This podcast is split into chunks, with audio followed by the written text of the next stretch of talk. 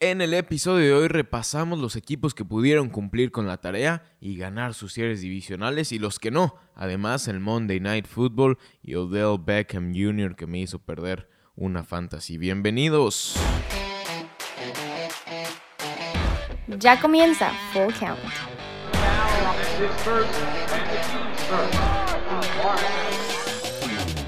Muy, muy, muy, muy, muy buenas tardes, días o noches tengan todos ustedes, dependiendo la hora en la que estén escuchando este episodio del podcast de Full Count. Mi nombre es Jorge Rivera y como siempre estaré platicando de deportes con ustedes por unos minutos, por unos, sí, unos minutos, no horas, porque no creo llegar a horas con la información del día de hoy, pero sí, eh, como ya lo escucharon en el intro, tenemos fútbol americano y tenemos béisbol de las grandes ligas. Y vamos a empezar con el Monday Night Football porque sin duda alguna le quitó el sueño a muchos, pero muchos jugadores de la fantasy o a muchos aficionados de los Browns o a muchos aficionados de los Niners también les quitó sueño de emoción.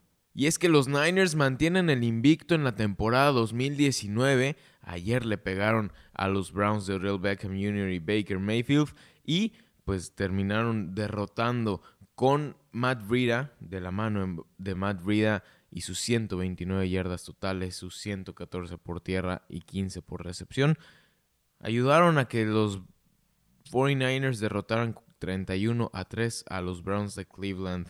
Eh, hicieron un statement, hicieron un pues un gran golpe de poder en la mesa. En los Patriotas no son los únicos invictos, nosotros también somos invictos y pues sí, demostraron que los 49ers pues son de verdad.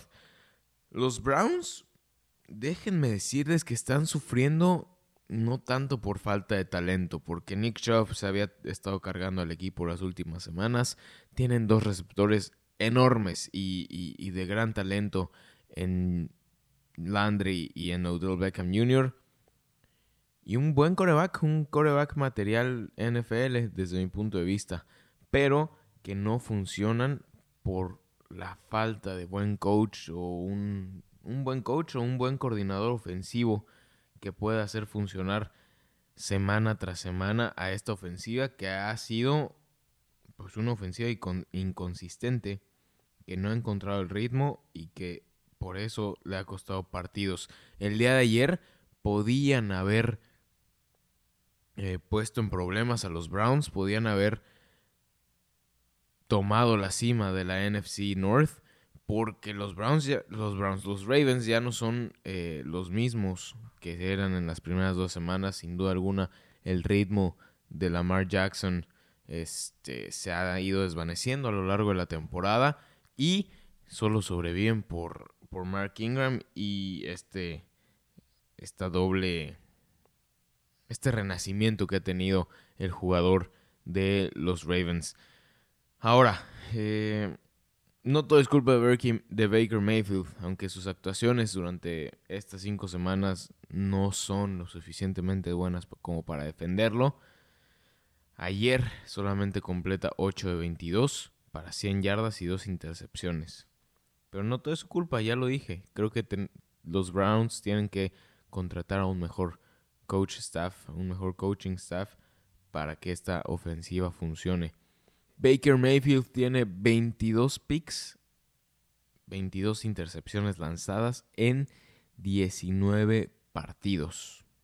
La defensa de los Browns sí le ayuda a mantener los juegos por allá, pero pues no, no ha dado lo suficiente como para que los Browns ganen en estas semanas. Em, sí, de hecho Baker Mayfield tiene la racha activa más grande de la NFL en estos momentos con una o más intercepciones en seis juegos consecutivos. Entonces hay un problema en Cleveland.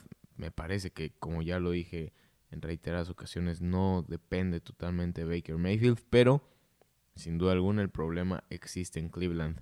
Además, Nick Chubb, que era el que se estaba cargando el equipo, eh, no llegó a las 100 yardas, solo completó 87, pero es el primer jugador en esta campaña en tener 75 o más yardas por rush o sea, rushing yards contra los Niners en esta temporada.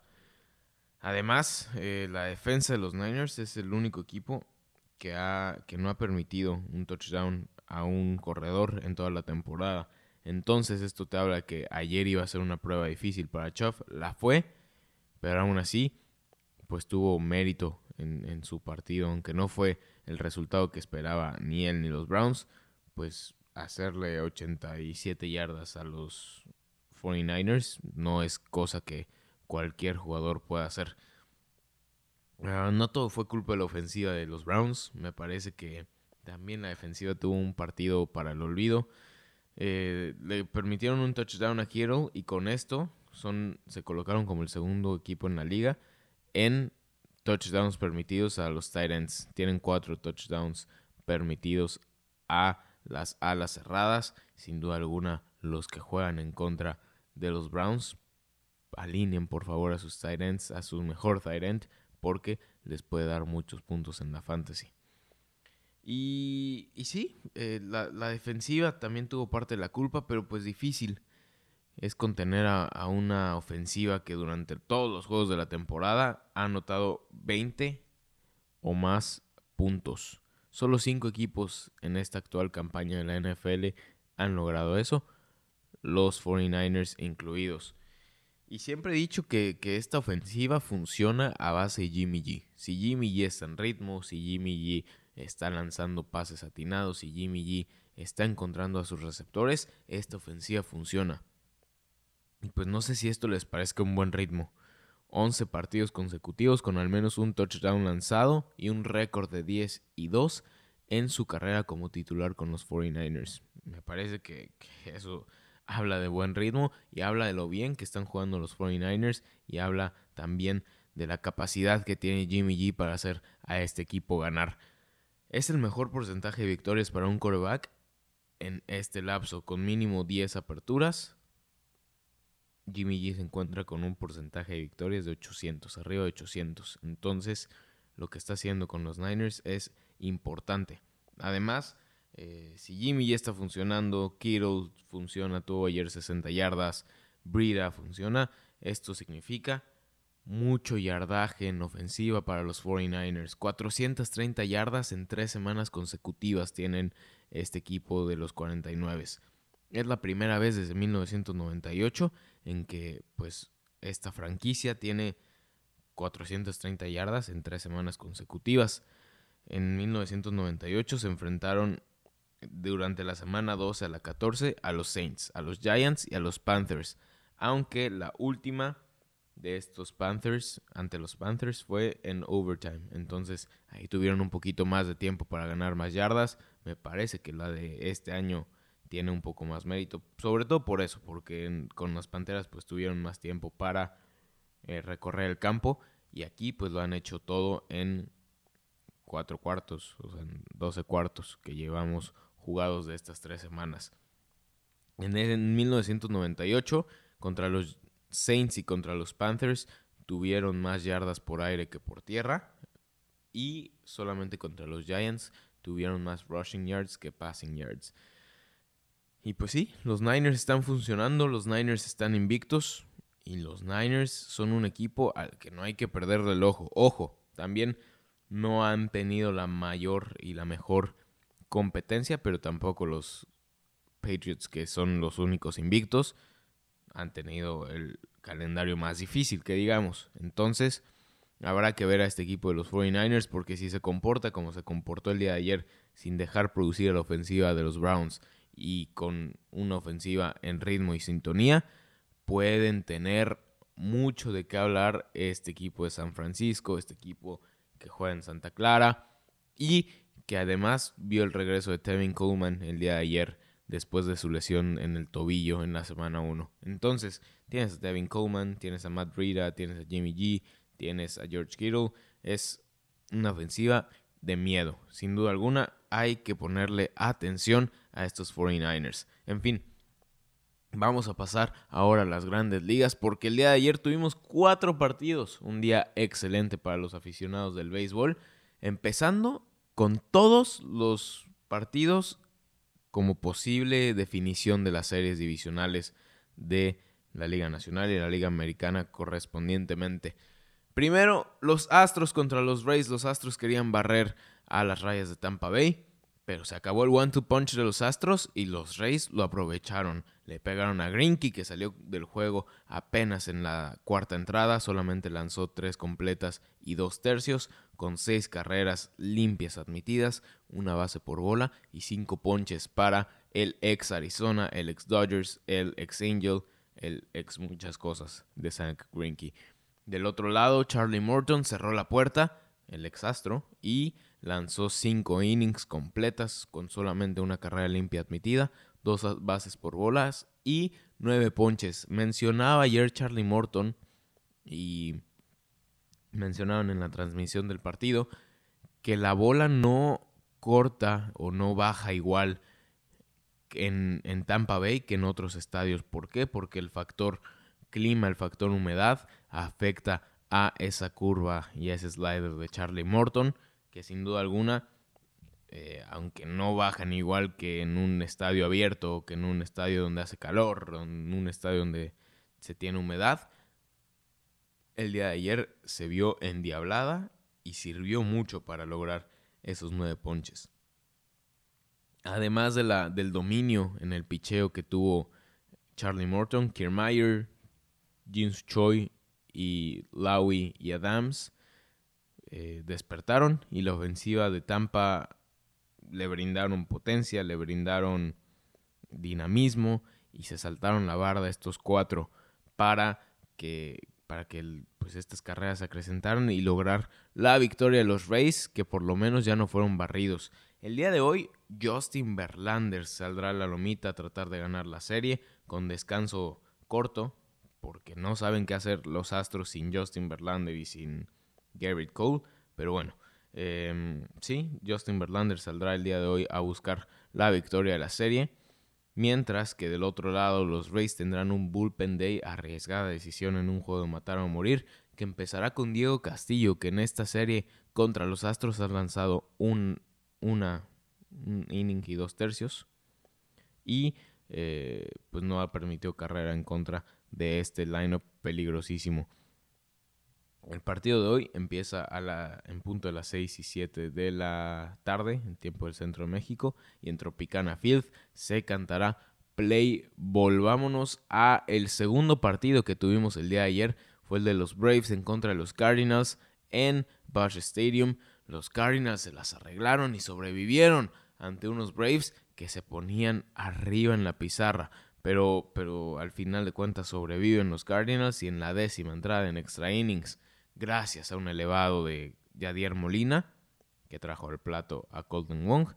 Eh, pues los Cardinals lo ganaron. Dallas Keuchel había empezado el partido por parte de los Braves en descanso corto y permitió dos cuadrangulares en la primera entrada. Así empezaba la ventaja de los Cardinals. Después se incrementaba a 3 por 1, pero la perdieron en la quinta entrada gracias primero a un error de Goldsmith y después a un home run de dos carreras de Ozzy Alvis que ponía 4 por 3 arriba a los Braves. Pero después, Yadier Molina se puso el traje de oro en la octava, primero impulsando la del empate y en la décima con el elevado sacrificio que ya comentábamos que trajo a Colton Wong al plato para darle la victoria a los Cardinals. Yadier Molina es el tercer lugar histórico en impulsadas en postemporada para los Cardinals. El sexto lugar en la historia, tercero en la historia de los Cardinals. Entonces, me parece que, que, Yadi hace también un statement en un argumento para, para su legado en los Cardinals. El juego 5 será mañana en punto de las 4 y 2 de la tarde. Se cantará Play Ball en el SunTrust Park. Esto tiempo del centro de México. Por otro lado, también tuvimos a los Dodgers que con misión de terminar la serie, si no querían enfrentar a Stephen Strasburg de nuevo, parecía que lo hacían, parecía que completaban esta misión, porque Justin Turner le pegó a Max Scherzer en el primer inning, le pegó un cuadrangular y la tendencia que vimos en el juego de Scherzer ante los Brewers estaba repitiendo. Le estaban pegando antes y empezando el partido a Mad Max pero mejoró muchísimo y la ofensiva de los Nats se encargó de dominar al bullpen de los Dodgers, específicamente a Julio Urias y a Pedro Baez, que permitieron entre los dos cuatro carreras en la quinta, tres en el home run de Ryan Zimmerman a Pedro Baez, con las impulsadas que Zimmerman recolectó en este cuadrangular. Zimmerman se colocó en el primer lugar de jugadores con más carreras impulsadas en la historia de los Nationals, con 13 carreras impulsadas. Dave Roberts es malísimo y Pedro Baez es un poco más malo. Me parece que otra vez las decisiones del manager de los Dodgers están afectando el resultado directo en postemporada. Me parece que si ya metiste a Kenta Maeda, que es un hombre que está acostumbrado a empezar partidos y que te puede dar un relevo largo, no lo tenías que haber sacado, no tenías que haber metido a Urias en esa quinta. Eh, no sé, me parece que, ahí es una decisión errónea por parte de Dave Roberts, que el día de mañana en el juego 5, que se jugará a las 7:37 tiempo del centro de México, mandará a Walker Buehler a enfrentar a Stephen Strasburg en el duelo de pitchers abridores para eh, buscar el pase a la serie de campeonato de la Liga Nacional, la NLCS. En fin, esto por parte de los Dodgers. Va a ser un juego de infarto, va a ser un juego buenísimo, un duelo de picheo a más no poder. Veremos si, si puede repetir Stephen Strasburg su última actuación en Dodger Stadium, porque sin duda alguna dominó sin, sin ningún tipo de problema a los bates de los Dodgers.